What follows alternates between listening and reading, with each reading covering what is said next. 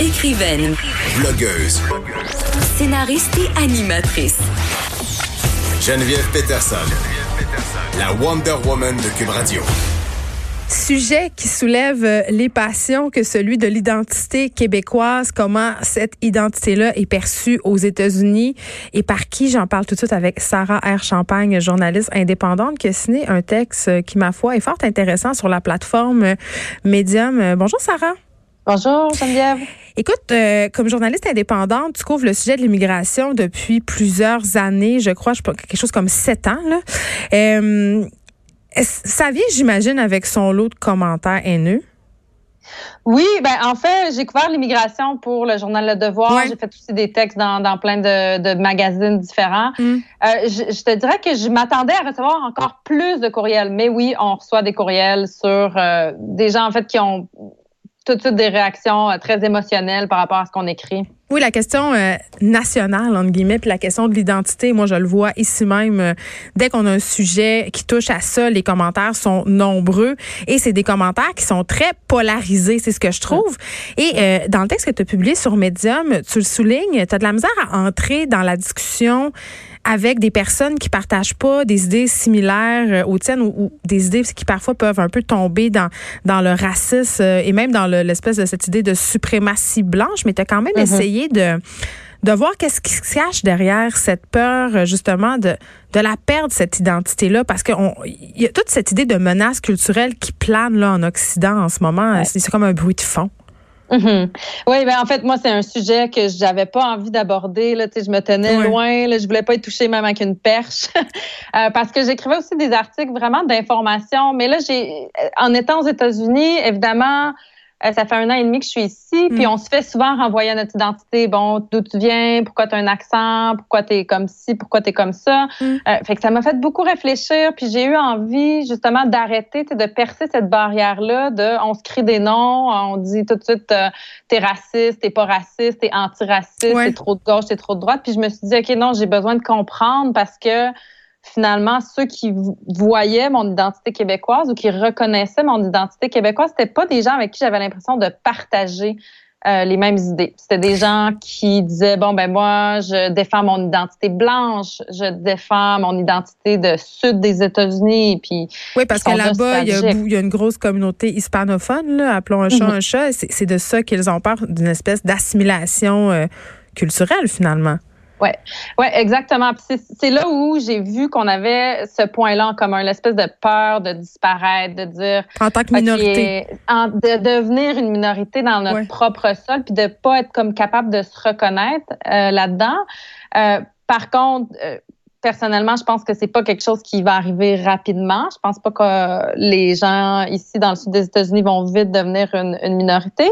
C'est pas juste non plus par rapport à l'immigration, c'est aussi par rapport aux Afro-Américains qui sont euh, ici en Caroline du Nord à peu près 15% de la population. Fait que pour eux, préserver l'identité, c'était préserver la couleur de la peau. Puis là, je me disais, ben, pour moi, c'est pas préserver la couleur de la peau, c'est préserver ma langue, préserver ma culture puis mes valeurs. Donc, euh, c'est là où je me reconnaissais pas dans, dans leur euh, dans leur discours. Ben oui, parce que en même temps, on veut pas tomber euh, dans tout le discours de la suprématie blanche. Là, c'est une pente excessivement glissante. Mm. Mm-hmm. Oui, c'est vraiment glissant. Mais en fait, puis je pense que la dernière chose que les Québécois veulent qu'on retienne de leur identité, c'est qu'ils soient perçus comme racistes ou que je pense pas du tout que c'est ça que les Québécois veulent envoyer comme message. Mm. Mais au fond, les gens qui défendent l'identité blanche ici aux États-Unis, puis tu sais à des degrés divers, il y a des gens qui sont très racistes, puis il y a des gens qui disent juste, en fait, nous on est un groupe politique on est blanc, puis on se reconnaît comme blanc, puis on est un groupe politique. Puis je dis pas que je suis d'accord ou pas, je dis que ça existe. Mm-hmm. Euh, puis il y a une montée quand même de ces groupes-là en Occident en ce moment, on peut pas se le cacher. Là. Mm-hmm. Exactement. Et, habituellement, ils ont un discours quand même assez raciste. Là. Ils peuvent bien se décrire comme des organisations politiques. Euh, ce qui, ce qu'ils ce dont ils font la promotion, c'est justement leur identité blanche. Je veux dire, pour moi, c'est raciste. Mm-hmm. Oui, non, c'est ça. Puis j'essaie pas de, de, les défendre. Tu sais, j'essaie en fait d'entrer de, dans comprendre. cette là C'est ça pourquoi ces gens-là, tout d'un coup, sont nostalgiques de se dire, bon, peut-être que les prochaines générations vont être plus mélangées, euh, que ce soit latino ou afro-américain. Pourquoi, tu sais, décortiquer cette idée-là de la peur de disparaître, puis qu'est-ce qu'on en prend, puis qu'est-ce qu'on en laisse? Euh, mais au fond, comment avoir une identité forte sans la jouer contre les autres? Ben c'est ça. Puis dans ton texte, tu, tu évoques euh, le boogeyman, ce qui est en fait l'équivalent du bonhomme 7 heures, euh, si on veut, parce que dans la peur identitaire, il y, a cette idée-là d'un bonhomme 7 heures qui, tu sais, menaçant la, présence de l'autre avec un grand A. Et ce que je trouve euh, particulièrement pernicieux dans ce discours-là, bien qu'on, tu sais, qu'on comprend. Moi, je peux comprendre qu'en tant que minorité, quand en tant que, tu as peur de faire partie d'une minorité à un moment donné, tu sais, d'être assimilé, mais mm-hmm. tout près de cette affaire-là, tu sais, il y a la théorie du grand remplacement là qui est avancé par plusieurs euh, groupes euh, vraiment avec des propensions très racistes. Mm-hmm. Ouais. Oui, ben c'est pour ça que je dis c'est pas une idée dans laquelle c'est pas des idées dans lesquelles je me reconnais comme québécoise, mais une fois que eux disent ah mais en fait nous on est venus au Québec pour voir comment vous avez fait pour résister, tu sais cette idée là de résistance. Mais est-ce qu'on résiste vraiment?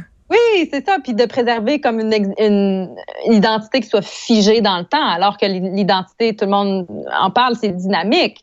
C'est pas quelque chose qu'on peut figer dans le temps. Puis être québécois aujourd'hui, ça veut pas dire la même chose qu'être québécois il y a 50 ans. Euh, puis oui, les gens qui se réclament de l'identité blanche aux États-Unis, c'est un peu les héritiers idéologiques euh, des David Duke, bon, c'est peut-être pas une figure connue au Québec. David Duke, ça a été un des leaders du Ku Klux Klan, qui est un groupe extrêmement raciste, qui disait en fait il faut que l'idée de l'identité blanche redevienne mainstream, redevienne une idée comme à la mode, puis majoritaire, puis qu'on la voit pas comme une idée raciste. Fait effectivement, c'est très dangereux de basculer aussi. Puis j'ai envie de te demander, toi, justement, tu disais le fait d'être canadienne française euh, en sol américain, ça changeait euh, la perspective. C'était quoi la perspective euh, que les Américains avaient sur, sur ton identité à toi? Mm-hmm. Ben, en tout cas, j'ai pas fait de recherche scientifique sur le sujet. Là. non, non, c'est une expérience, bien sûr. C'est ça, je parle de mon expérience personnelle. Puis je pense qu'en général, les Américains savent qu'il y a des francophones au Canada, mais c'est pas tout le monde qui sait qu'on est concentré au Québec. Puis c'est pas tout le monde non plus qui sait qu'on peut vivre toute sa vie pleinement en français juste à une heure de leur frontière, ou juste à leur frontière nord. Mm-hmm. euh, puis il y a des gens qui me disent que tu es vraiment né au Canada quand ils entendent mon accent ou ils demandent, ils se demandent en fait si j'ai pas d'autres origines, ce qui fait une espèce d'aliénation. Tu te dis, OK, moi, je connais quand même bien les États-Unis maintenant. Eux reconnaissent pas cette identité-là. C'est spécial. C'est questionnant sur euh, ben, d'abord leur connaissance du monde, mais aussi qu'est-ce qu'on projette comme, comme euh, identité à l'international. Mais ce que tu veux dire, en fait, c'est comme si pour eux, euh, parce que tu as des origines canadiennes françaises, tu es une sous-canadienne? C'est ça que je comprends ou je suis dans le champ, là?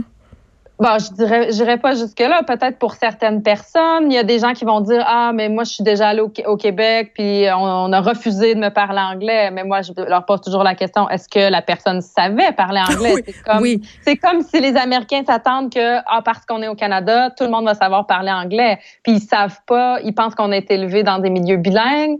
Ils savent pas en fait que moi je suis jamais allée à l'école en anglais avant de, de venir aux États-Unis que j'ai eu mon éducation, toute la culture, la musique, le cinéma, euh, le milieu professionnel, les amis, tout ça se passe en français. Parce qu'en fait, eux, ils regardent l'Acadie, ils regardent la Louisiane, qui est, où est-ce que le fait français est un peu en train de s'estomper, un peu en train de disparaître. Fait qu'ils ont l'impression peut-être que le Canada aussi, c'est comme ça.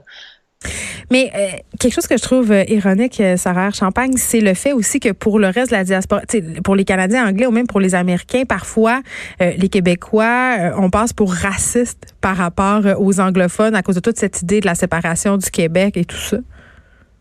Ben, je pense que le fil est mince. Euh, Je comprenais pas avant cette idée-là de ah pourquoi on passe pour raciste? Je pense que j'avais jamais, je m'étais jamais assez arrêtée. je pense qu'il y a des bonnes raisons et des mauvaises raisons. Euh, je pense pas que les Québécois sont racistes. Euh, c'est pas à moi de, décider ou pas, mais, il y a cette perception. pourquoi il y a cette perception-là? Allons jusqu'au fond des choses.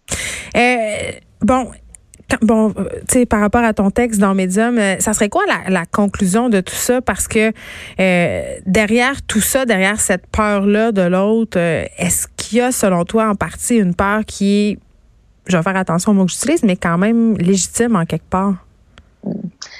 Moi, je veux pas parler pour les autres, je veux parler surtout pour moi. Bien, bien sûr. Euh, au fond, moi, je, dis, je, suis capable de reconnaître que la peur de disparaître, on l'a tous. Euh, mais je veux pas faire confiance à cette peur-là. En fait, je veux me, me retenir de cet instinct-là de la part de l'autre ou de la part de disparaître parce que mon identité, celle dont je suis fière, c'est l'identité qui inclut, c'est pas l'identité qui exclut.